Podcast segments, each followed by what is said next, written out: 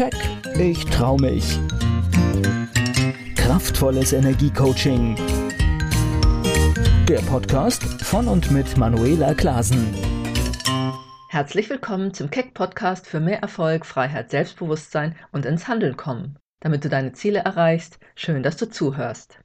Heute möchte ich dir eine Geschichte mitgeben, die ich ganz wunderbar finde, weil sie einige kleine, aber doch wichtige Botschaften beinhaltet, die man ruhig mal verinnerlichen sollte. Und über die Geschichte möchte ich dir außerdem wieder ein paar Gedankenimpulse mitgeben, wie du deine Energie anders ausrichten kannst und dadurch deine Schwingung und Stimmung anhebst. Und du weißt ja, mit einer hohen Schwingung erreichst du bessere Ergebnisse für dein Wohlbefinden und deinen Erfolg im Leben. Wenn du das tust, wirst du mehr Energie haben und dein Leben mit dem Verändern schon kleiner Stellschrauben zum Positiven wenden. Und natürlich kann man auch von Kindern immer viel lernen. Und um ein Kind geht es in dieser Geschichte. Die Geschichte lautet Mit Gott zu Mittag gegessen. Es war einmal ein kleiner Junge, der unbedingt Gott treffen wollte. Er war sich darüber bewusst, dass der Weg zu dem Ort, an dem Gott lebte, ein sehr langer war. Also packte er sich einen Rucksack voll mit einigen Cola-Dosen und mehreren Schokoriegeln und machte sich auf die Reise. Er lief eine ganze Weile und kam in einen kleinen Park. Dort sah er eine alte Frau, die auf einer Bank saß und den Tauben zuschaute, die vor ihr nach Futter auf dem Boden suchten. Der kleine Junge setzte sich zu der Frau auf die Bank und öffnete seinen Rucksack. Er wollte sich gerade eine Cola herausholen, als er den hungrigen Blick der alten Frau sah. Also griff er zu einem Schokoriegel und reichte ihn der Frau. Dankbar nahm sie die Süßigkeit und lächelte ihn an. Und es war ein so wundervolles Lächeln. Der kleine Junge wollte dieses Lächeln noch einmal sehen und bot ihr eine Cola an. Und sie nahm die Cola und lächelte wieder, noch strahlender als zuvor. Der kleine Junge war selig.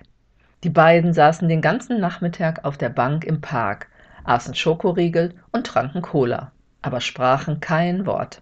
Als es dunkel wurde, spürte der Junge, wie müde er war, und er beschloss, zurück nach Hause zu gehen. Nach einigen Schritten hielt er inne und drehte sich um. Er ging zurück zu der alten Dame und umarmte sie innig. Die alte Frau schenkte ihm dafür ihr allerschönstes, strahlendstes Lächeln. Zu Hause sah seine Mutter die Freude auf seinem Gesicht und fragte, was hast du denn heute Schönes gemacht, dass du so fröhlich aussiehst? Und der kleine Junge antwortete, ich habe mit Gott zu Mittag gegessen, und sie hat ein wundervolles Lächeln. Die alte Frau war ebenfalls nach Hause gegangen, wo ihr Sohn schon ungeduldig auf sie wartete. Auch er fragte sie erstaunt, warum sie so fröhlich aussah, wo das Essen gerade knapp war und das Leben eher beschwerlich. Und sie antwortete lächelnd Ich habe mit Gott zu Mittag gegessen, und er ist viel jünger, als ich gedacht habe. Vielleicht musstest du, auch wie ich jetzt gerade, etwas lächeln. Und falls du Geschichten auch inspirierend findest, dann würde mich jetzt interessieren, welche Botschaften oder Inspirationen du daraus ziehen kannst. Vielleicht zaubert dir, wie gesagt, schon die Geschichte als solches ein Lächeln ins Gesicht. Mir geht es auf jeden Fall so und damit habe ich schon die erste Energieanhebung erreicht. Denn alles, was dich zum Lächeln oder gar Lachen bringt, hebt automatisch deine Energie an. Ich denke, das kannst du bestätigen, dass wenn du lächelst oder lachst, du dich automatisch auch gut fühlst in dem Moment. Freude ist also eine hohe Energieschwingung, die du für dein Leben, dein Business, dein persönliches Wohlbefinden nutzen solltest. Und ich frage mich, wieso denken also so wenig Menschen darüber nach, was ihnen Freude machen würde, um sich in einen besseren Zustand zu bringen, wenn sie sich in einer niedrigen Energie oder schlechten Stimmung befinden?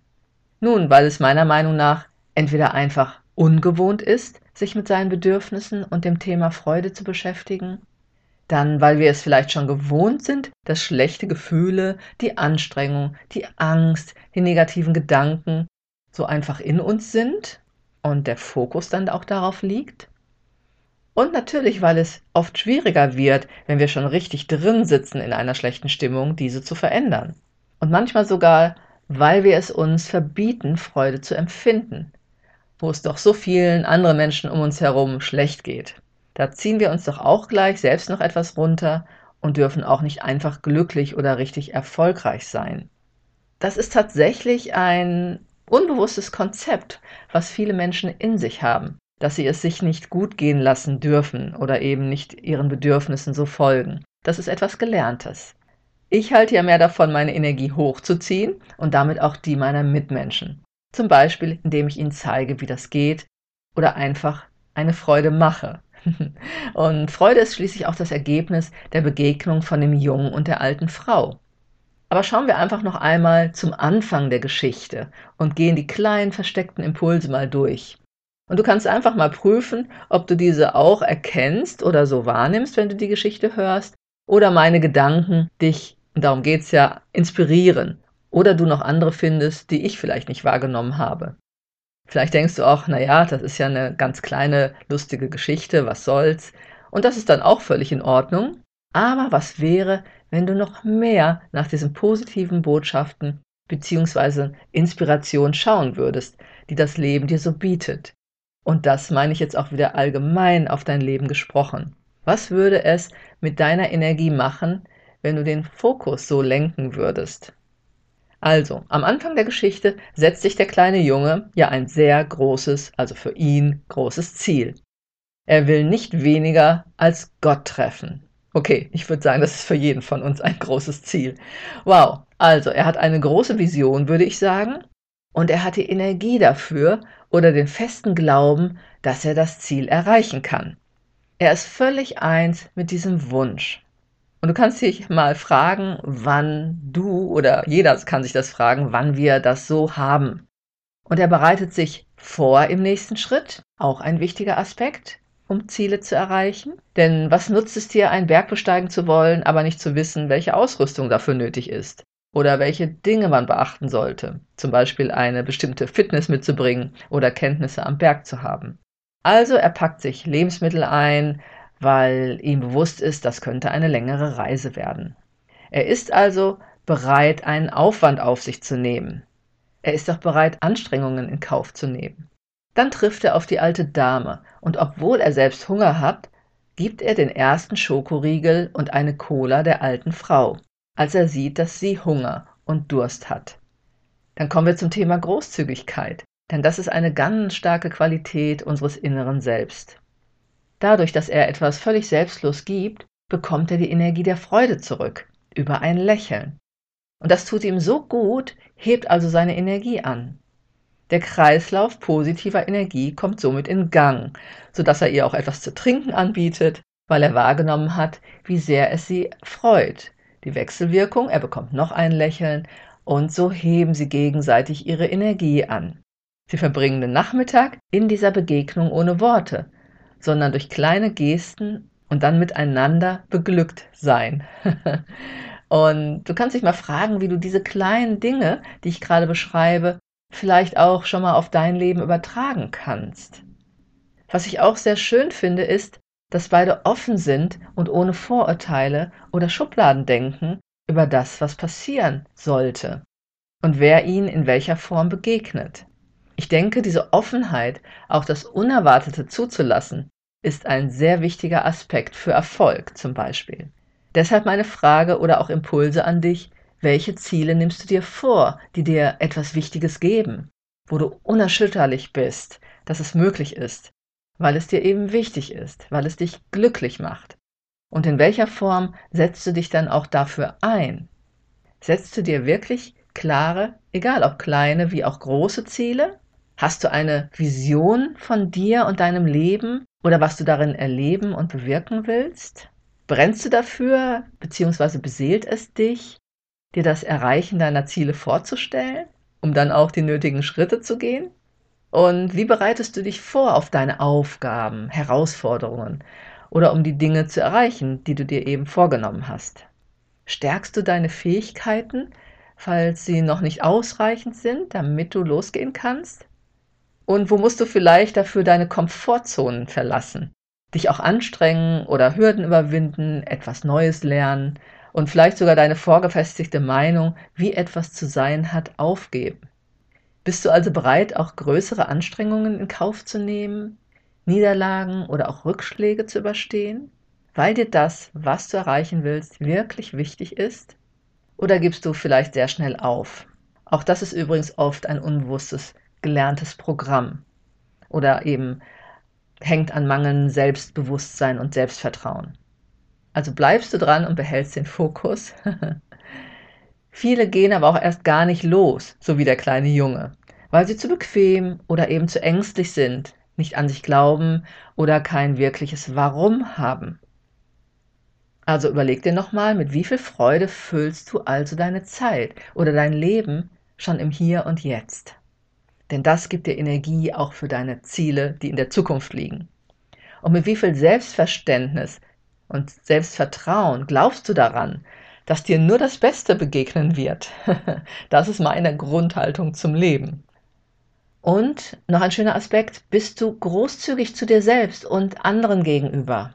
Beides ist meiner Meinung nach wichtig, denn die Energie von Großzügigkeit hat im Gegensatz zu Geiz oder auch etwas behalten und festhalten wollen, wie Geld oftmals, keinen Mangel als Energie.